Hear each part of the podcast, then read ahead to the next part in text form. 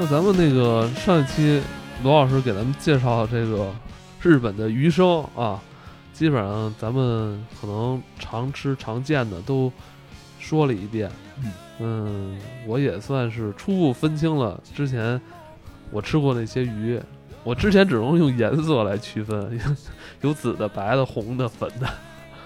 我原来也是这么分的，嗯，对，我会记住那一两个我比较喜欢的口对感。，这里边就一问题啊，刚才你上一期你也介绍了，就是说有些这些怎么说呢，无良商家啊他会嗯以一些河鱼来充当、是吧？对，充当三文鱼来来去售卖。嗯，那合理的合理的就是三文鱼的价格，或者说合理的这些什么金枪鱼的价格，应该是在什么价位啊？哇，金枪鱼可就不好说了，因为北京嗯。有人就说哪儿哪儿哪儿下了一块金枪鱼，咱过去吃去，就显得特别牛逼的样子啊，就跟说就是哪儿下西瓜了什么那种劲儿。一说吃一块儿大概两三千，但问题是我不信，这边金枪鱼是不是那么卖的？啊，所以金枪鱼如果好一点，在日本好一点，因为你看我去那个寿司之神，那已经那么好的地方了，他那金枪鱼你均下来不也就是一个几十块钱，也就这样，就一个寿司啊，也就那么点钱，所以一罐就是嗯寿司那一个叫一罐，也就这么多钱，所以不好说。但是那你看在北京吧，就是一般，呃，点鱼生的话，他会给你一个拼盘儿，嗯，就您说刺身对吧？对，不是寿司是刺身对吧？刺身。是出这个拼盘儿的话，你觉得应就是有上一期咱们说前四种那鱼，嗯这个拼盘儿应该合理价格应该是多少钱？啊呃两百块钱左右。就小拼一个人吃两百块钱，大概就是有，哦呃十八枚左右，就是一片一片十八片左右，大概人吃吧？五到六种不够，是够你一个罗峰吃。我肯定不够，我我 我真是我必须得吃。如果我我觉得寿司比刺身高级多了，因为寿司里边有米，就你不能错过日本的米哦哦，，日本米特别讲究。那时候好多朋友那个都背了日本的锅回来，啊就很多人嘲笑说你背了大概几千块钱的日本锅，七八千块钱的锅。嗯但实际上，日本米之所以好吃，嗯，它新鲜程度也不一样。就中国的米不都是两年、三年的那种，嗯日本米是比较新的米嘛。还有一点就是分级，日本大米分级，它有一个，就日本拿米当菜，不是当你你看你看咱们这边吃米，你不怎么注意保质期吧？对，不坏就行。日本是不是的？它有一个这个，呃，脱壳的一个赏味期限，就是它会标注哪天脱的壳，所以脱完壳之后，你差不多这种精米，啊、赏味期限是六个月，在这里面吃肯定是好的。首先，哦它就拿这大米比较讲究；第二就是日本的水特别软，就日本是自来水能直接喝的嘛，所以日本是没有那个滤芯儿什么那种服务的，所以水也好。所以有时候你从日本拿了米回来，你一煮不是那么回事儿，因为水也不一样。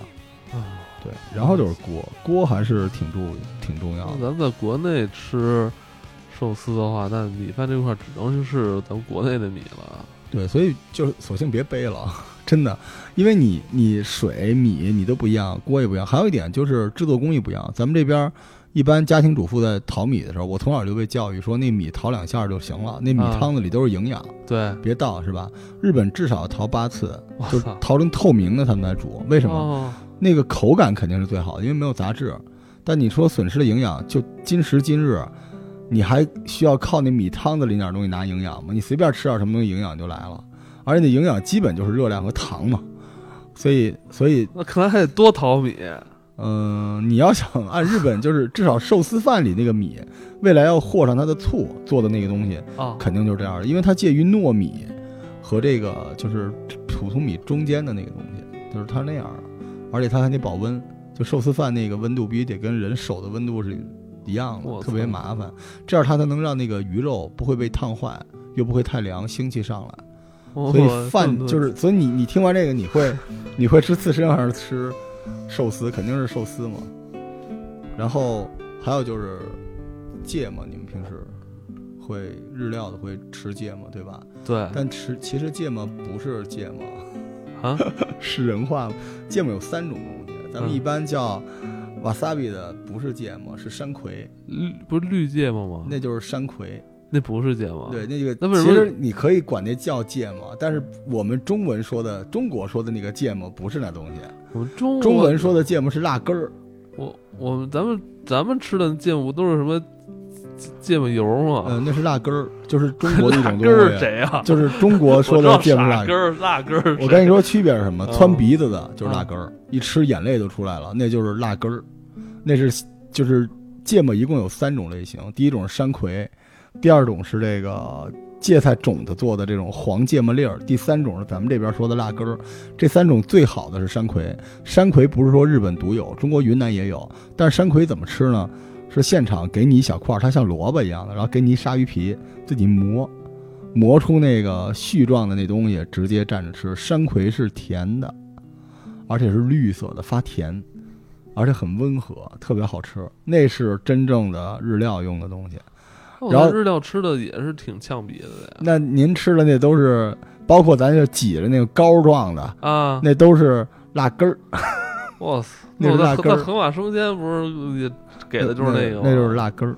不应该吃那个。呃，不是不应该吃，就是你如果吃原汁原味儿的话，就是烤鸭酱，你告诉我是甜面酱吗？对吧？就这个逻辑嘛。你甜面酱也行，但是肯定是全聚德自己秘制的烤鸭酱是更好的。那我们吃寿司应该蘸什么呢？基本上是山葵，对，而且这蘸不是长期的那个，就是放里面和和，就轻轻一点就行了。因为寿司啊，制作的时候那个鱼肉片儿和米中间已经放上山葵了，哦，它就已经调过味儿了，你不需要再和和半天。对，所以这个芥末也挺讲究的啊。然后这个味道，用蘸酱油吗？芥蘸日本的那种酱油还是要蘸，蘸一点点就行。对，嗯，寿司的味道，其实寿司一般人能吃出很多种味道，咱们就别说那个没用的了，基本就是酸。首先这个米，因为是醋饭，啊，而且醋饭啊。对，咱们最早说过这个，咱们战国时期那个义，你记得吗？和炸，那里边是什么？就是饭、醋，然后酱汁儿和鱼、盐混在一起，所以饭里边都有醋，所以是有点发酸的。那怎么蒸的这饭？是蒸完饭放醋吗？不能蒸，要用高压锅压，就那么来压出来的。所以那里边要不停的往里和这个醋，然后再搅和，再放醋，再搅和，所以这饭是微酸的。所以整个出来的这个寿司的第一个味道应该是酸，第二个味道是刺身鱼特有的一种香味儿，鱼的像花香一样那种香味儿，不是腥味儿，是香味儿。就有人说这鱼新鲜不新鲜，你闻就知道了，闻着腥气的就肯定不新鲜。鱼是有一种鱼肉香的，因为腥的那个鱼的内脏和腥的鱼的外皮，咱们之前说过，去皮都去掉了，所以鱼是有一种鱼的那个香味儿。再往下是海鲜的鲜味儿，不说了。然后这个口感上有那种黏的口感，然后有脂肪，所以有一种润。然后最后米饭里边有甜味儿，这几种味儿再加上我刚才说的山葵的辣味儿合一起，这是比较标准的寿司的味道。所以寿司为什么那么神奇？说寿司之神，老外那为什么那么喜欢？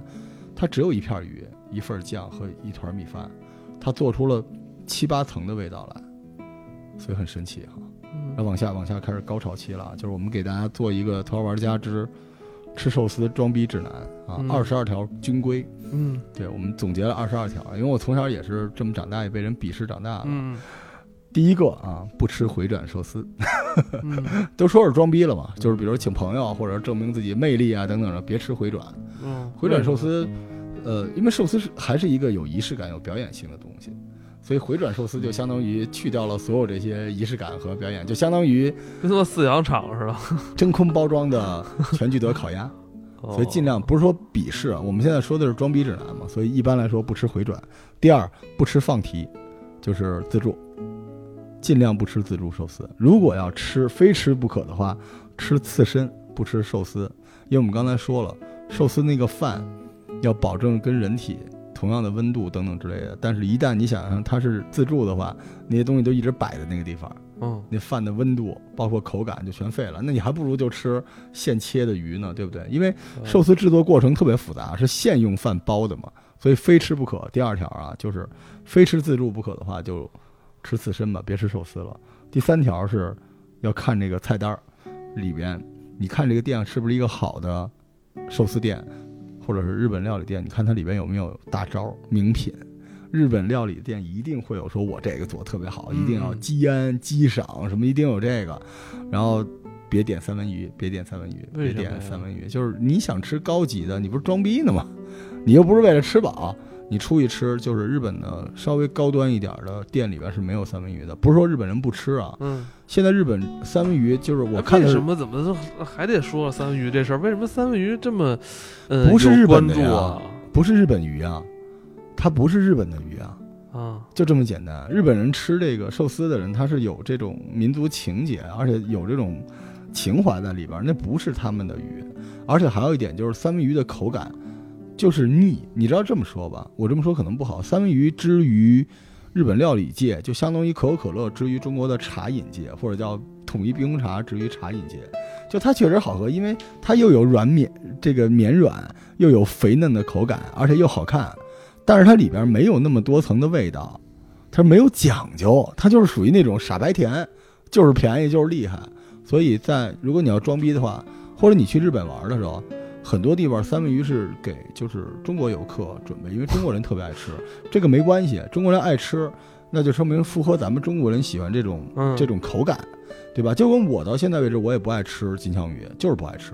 但是咱们还是说回来，就是说你入乡随俗嘛，嗯对吧？咱们要是装逼的话，就尽量不点三文鱼哈。嗯然后再往下这个要山葵，刚才说了啊，实在不行要这个黄芥末，别要这个辣根儿。我不要辣根儿，我要山葵，山葵很重要。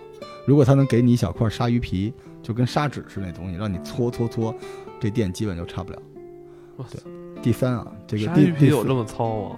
嗯有制作出来专门干，就是它得是那么回事儿啊。您找一剃刀也行，这不是就是这仪式感不行了吗？第五个就是你也装逼嘛，你也问问今天有今天有什么鱼。不是装逼是什么？就是因为在日料里边，它是分三个乐章的哎，那不是跟吃广东菜一样吗？今天例汤例汤是什么？就是这样。今天有什么鱼？就这个鱼一定是季节性的，而且是只有你能搞到的。你尽量问他，就是 secret menu，你有什么隐藏菜单？今儿有什么鱼？问一下，装逼啊。然后这个吃的时候记住第六点，先吃这个白肉，白肉的鱼。就我们刚才说了，有红红鱼和白鱼，先吃白的，为什么呢？口感，先从简单的口感开始，越吃越刺激，对吧？先吃白的鱼，然后点的时候，然后必点 tolo，tolo 就是吞拿鱼。金枪鱼大腹。哦您说对了，吞拿鱼就是金枪鱼，但金枪鱼主要吃三块，一个叫赤身，是金枪鱼背；一块叫中腹，就是金枪鱼的肋骨条外边这点肉；还有一个叫大腹，就是最肥最肥美的那个地方叫 tolo。所以你去吃刺身必点 tolo，因为通过 tolo 你就知道它能不能搞到好的金枪鱼大腹，而且金枪鱼大腹口感跟三文鱼有点像，你能接受，特肥，特别肥，所以一定要点 tolo，不点 tolo 就。相当于你就是到全聚德烤鸭店来这个东北大棒骨啊，就这样。然后第八点啊，你要知道这个寿司里边是已经有调好的料的，嗯记住，不是说啊服务员给我来点芥末，那里边已经有了，所以你只要蘸点酱油就行了，不用单独要芥末啊。然后第九项很重要，吃寿司是一口吞下，不是嚼两块儿，还有傻逼分开吃，就一口吞掉，必须要一口吞掉。然后就让这个五六种层次在你嘴里边直接，不然你就跟那个看人吃汉堡一片一片儿竖着拿开，所以一定要一口吞掉。第十项是问问他啊有没有这个秘制的酱汁儿，因为刺身在这个 sorry 寿司在做完的时候，它会有一个小刷子，往里面刷一种呃酱油和一种醋调到一起的淡淡的一种酱汁儿，这个是它秘制的，很多店是靠这个来这个打自己的名声的，所以你问问他有没有，有的店里边就有这种秘制的，这显得你比较专业嘛，对吧？第十一项，你要夸他一下，说这是不是日本米？日本米的可能性不大，但是如果是的话，就是很好，因为寿司至少有百分之四十是这个米好不好？我们刚才说过，看关注一下米。啊，你刚才说这些这套都是在日本的日料店吧？呃，中国也是，中国好的日料店这些东西，中国大概人均八百以上的这些东西都能做到。我操，对，咱们继继续说、人均啊，八百以上还是去日本吃吧？也不是，有的时候人均，我刚才跟你说，我发现的那个日料店，人均一百就都做到了，哦，全都做到了。对，咱们咱们继续这个第十二项，就是为了怕影响口感，别要可乐什么之类的，就是比较辛辣的饮料，哦就是大麦茶或者是冰水是最好的。哦就千万别在那里边要什么。还有，我还见过自己带白酒去吃日料的啊。然后第十三项还是为了口感，吃这些海鲜的东西，不是配点白酒很好啊？这个还可以来点清酒。但是其实吃寿司没有喝清酒的，不让喝酒，不是不让，就是一般都是吃刺身，刺身更像对下酒菜，对，寿司有仪式感，吃饭不喝酒，是吧？就有点那个意思啊。然后为了口感呢，我说了是从白到红吃起，大家记住啊，就是从白到红吃。第十四项是把手擦干净之后，实在不行用手抓着吃。为什么呢？吃刺身有一个特别大的礼仪，就是不能让那个刺身散了。您如果用筷子夹，很容易，再加上它那米不够好，就夹碎了，米粒儿掉到盘子里，这是这是一极大的一个就是出丑。哦，所以，如果你用筷子吃刺身的吃寿司的话，你要把寿司斜过来，就用筷子侧面夹住它的肉和它的饭，然后把它的一侧快速的在那个酱汁里蘸一下就吃掉，两秒钟完成这事儿，啊，做不好就飞出去了。但是用手抓就简单了，对不对？所以米粒儿尽量不散。呃，对。然后刚才说第五、第十五项跟这有关，就是不管怎么吃，不要在你的盘子里留下米粒儿。我在那个呃小野的店里边留了米粒儿，他就给我换了一个盘子，我觉得他特别不开心。哇对，尽量不要留米粒儿啊。这个第十六项，寿司不要浸泡在酱油里边，蜻蜓点水点一下就行了。就是有的一直在那里边泡，都泡成粥了。你知道吗不是不是，有的时候是因为那个站的时候没站好，就筷子一松动掉进去了。真是真是这这，所以实在不用用手。然后第十七项，寿司做出来立刻就吃，因为十秒最好把它吃掉，所以不要一次点一桌。哦，寿司因为是板前的那种型，就吃两个点两个，或者说他给你安排菜单儿，就是不要摆一桌慢慢吃，再玩会儿手机什么的不太好。第十八项是吃多少，我不知道你吃原来自助你一次吃多少了，嗯，嗯，我真遇见喜欢吃的，怎么着也十个吧，十个是吧？十个是十份儿还是十个？十个。因为中国经常是两个算一份儿，对吧？它一盘里放俩，对其实那是两罐。按日本来说，一般那我来十吃罐吧，差不多，日本要吃十五罐到二十罐吃寿司。咱这不跟吃饺子似的 对吗你，？因为是这样，你得从头到尾吃齐活了。嗯，他就是感觉十五到二十个是没问题的。然后这个点菜的时候，您刚才有一个咱们埋了一下，就是尽可能把这个寿司有三种类型，寿司代表有风味儿的，就是咱们说呃金枪鱼这种，还有季节性的，就是说那种你有什么隐藏菜单还有传统的，传统就是海胆呀、什么之类的都要来一点儿，别太偏啊。说你到一地儿就点一大堆玉子寿司，啊你是有钱没钱呀？这八块钱一个太便宜了。第二十项是不玩手机，集中精力吃，然后可以跟板前的师傅进行交流，但你要尊重他，不要一边看着手机一边吃啊。第二十一项，请不要点加州卷，嗯，对，加州卷跟日料没什么关系啊。第二十二项就是无论你去哪儿怎么吃寿司，最好尽量都用玉子烧来结束。玉子烧就是鸡蛋和鱼酱或者虾酱混合出来的一个点心，这是这是今天我结束了，就像广东人吃完饭来个汤，中国人来个六份儿似的。这个二十二项，其实大家完全可以不按照这个来，但我觉得通过听节目可以磨砺出大家对美食的鉴赏能力和享受能力吧，比较好玩儿，入乡随俗。在洛杉矶吃是吧？洛杉矶的日料也特别好，料非常好吃。嗯，加州卷儿，但是他们那边都改良了。对，对它，改良了它有的时候就是一个米上面大概放好几层东西，放好多种风味，是吧加州？卷儿的特点就是因为是热的。嗯，嗯，刚才罗老师说的那个，我觉得挺对的，就是你吃寿司的寿司的时候，那个米不能散，那个据说是对寿司师傅的一种不尊重，特别大不尊重，嗯或者说揭他短儿。对，就是对他技术的一种不认可，那没准是他没包好呢。所以就是对他的一种侮辱嘛。这不就是揭短了吗？对，就确实也是他的问题，要不然不会散。嗯，对，但其实在中国吃寿司有一点奇怪啊，就是但也不是说奇怪，就是我们不是今日，嗯。就不一定非按着人家来，但是咱们就是看看人家那仪式感。就是在日本，一般点寿司的话，他就只吃寿司，就是他不会说又点了寿司，又点了刺身，又点了拉面，又来了点儿这个呃小火锅、寿喜锅，再来点儿什么，因为他们觉得就是就跟咱们出去吃烤鸭，但现在烤鸭也不是那样了，烤鸭也是你点了一大堆宫保鸡丁什么乱七八糟，最后来一烤鸭，但原来不是了，原来你吃烤鸭就是得按照全聚德那菜单儿走他那个鸭货那路子。所以现在就是大家都混着来，一旦混着来，就是寿司的师傅们一直想维护的那个传统仪式感和口感，其实已经没有了。我觉得那可能就得去当地。你去那种日本真正的那种小店儿，可能嗯进去以后就得按人家的菜单走，人家可能都没有菜单。很多日本的，嗯对您说的对，那个就我去的那个寿司之神，小野他们家那个店是没有菜单了，就你来了你，都去过寿司之神的那个我去过我大概四年前去过一次，所以我我们下一期会讲这个我。可崇拜他了，他说的那段话我都当做那个封面对，当过一阵。就他就说做一件事情一定要坚持，就是不可以放弃，这样你就能发现每一件事情其实你都可以做得很好的。嗯我就具体的是那个，就我忘了啊，但是大概就是这个意思。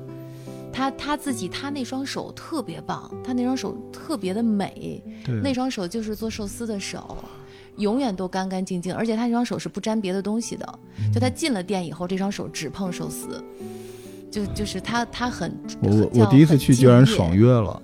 嗯我第一次去的时候，因为当时朋友日本朋友帮我约的，我说那地儿有，就是他说你来吗？我说不去，他说为什么？我说那地儿有刺身嘛，呃没有，只有寿司，不去。就我就觉得那个时候我完全不进入状况，因为我听说当时我听说就是那边对用户也不是特别友好嘛，就是劲儿劲儿的什么的。因为老爷爷后来我知道是怎么回事，那时候我年轻。对，就是其实我们借这机会可以聊一聊，就是为什么大家喜欢日本料理，就是它里边有魂魄，那魂魄是一种职人精神，这职人的精神就是咱们这边中国说的匠人的工匠的文化。嗯但是现在中国管这个东西就是说的有点太烂了，动不动就说匠人、匠人、匠人。但是日本的那种职人的精神，好像真的跟咱们这边说的匠人心思不太不是一种东西。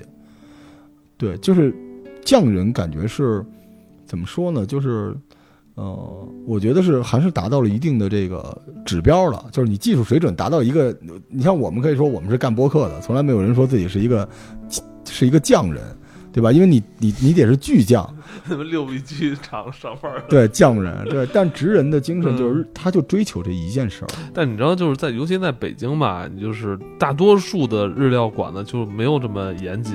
是那个我有一个朋友有一次带我去了那个地方叫银鱼，你去过那个地方吗？在哪儿？前特别特别不起眼儿，前门没有没有，在那个，在那附近，应该是三元桥附近，很小那个小店，三元桥，因为是叫银鱼吗日本大使馆旁边儿那个地方就是你你要是不刻意别人带的话，你根本看不见那个门，哎，日本馆子都这样，特别小。我我我觉得那个里面的师傅还是可以的，只要是日本人就就也是没有菜单，然后他哦会他也不对外宣传，好像都是常客，而且都是日本人。我前一阵儿在三元桥，就是我原来堂姐带我去的一个地方，然后那个师傅特别有范儿，抱着膀子，然后我每吃一个放一个，每吃一个放一个。对对对，后来我一直吃一直吃，后来那阵看到最后说：“兄弟挺能吃啊。”就是就是沈阳的啊，不是不是日本啊。没有，我那个是就是还日挺本师傅是吧？挺专业的，对嗯，包括对酒，对他都很讲究。对其实有时候说，就是很多人说那个小野二郎说到寿司之神嘛，就觉得他做寿司，看他做寿司是一种享受，嗯，他捏嘛，有一定的手把。但实际上你在享受那个的时候，你是在歪歪你自己，也曾经或者即将如此热爱一个一个事情，嗯漫长的事情。我找到我我我找到他说的那个原文，我特别喜欢。他说，呃，我从来不曾厌恶这份工作，我爱我的工作，一生投身其中。纵使我已经八十五岁了，我还不想退休。即使到我这年纪，工作了数十年，我依然不认为自己以真至善，但我每天依然感到欣喜。我就是爱捏寿司，哇塞，就是这样。其实我其实我我稍微引申一点这个事儿啊，就是前一阵子，因为有小伙伴们嗯就说《头号玩家》能不能改个名字？不是你说的吗？对，就是有人建议我，也有人说你们是不是应该做做运，多做点运营啊，或者说做多做点推广啊什么之类的。我就会觉得啊，嗯就是这些东西都不那么重要，不重要，节目好是最重真的不重要。就如果你有种的话，你可不可以就是就一直做一件事儿，你把那个节目做好，就是其他那些东西不是你能够考虑的事做。播客的，你就把话说好就行了。对这事儿真的就不重要这事儿真的就特别简单。是不是？赵老师，你那个传传统电台工作的，我的午夜盼惊奇二十年了，也没改过名字呀。对啊，那因为您这名字好，我们一出生叫铁蛋儿，我觉得二年之后不得改个建国？让人叫二十年，你试试，那就是一个品牌其实。其实说实话，就是我能理解大家对我们的期待，但是我真的觉得就是，呃，这个职人精神是一个是一个一条明路。就是你真的你就把这事儿做好。就是他们建议你改什么名字，就是因为什么？没有没有没有想出来，是因为《头号玩家》是一个 IP，已经哦既有的 IP 了。哦，但是这个这一切我都觉得不重要。就是我在回忆，包括我住院的那时候，就是吃刺身，包括看那个《寿司之神》是一个片子，是一个电影纪录片儿，我都会觉得就是嗯，不用想那么多，也不用感动自己吧，也不用感动别人，就你喜欢这东西你就一直做，因为他可以，你从小野二郎他身上你能看到，老爷爷身上看到就是他不在乎周围那些东西，他就是把这事儿一直做下去，而且他甚至都不追求做好。